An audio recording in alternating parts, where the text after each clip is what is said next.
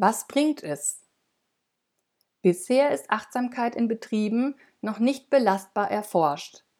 Wir können aber auf Umfragen und Krankheitsstatistiken teilnehmender Unternehmen blicken.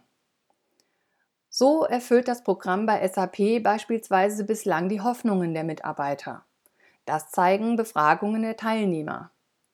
Vier Wochen nach dem Kurs ist der Durchschnittswert beim Wohlbefinden um 6,5 Prozentpunkte gestiegen, bei Fokussierung um 10 Prozentpunkte, bei Kreativität um 7,4 Punkte. Das persönliche Stressempfinden dagegen sinkt um 5 bis 6 Punkte.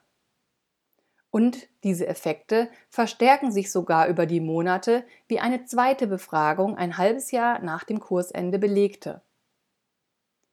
Für Unternehmen wie SAP ist dieser Effekt besonders wichtig.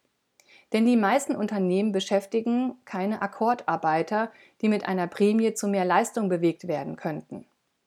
Sie sind angewiesen auf die Eigenmotivation der Leute, auf deren Kopf. Insofern ist verständlich, dass Unternehmen das Achtsamkeitstraining unter dem Aspekt Was bringt es? betrachten.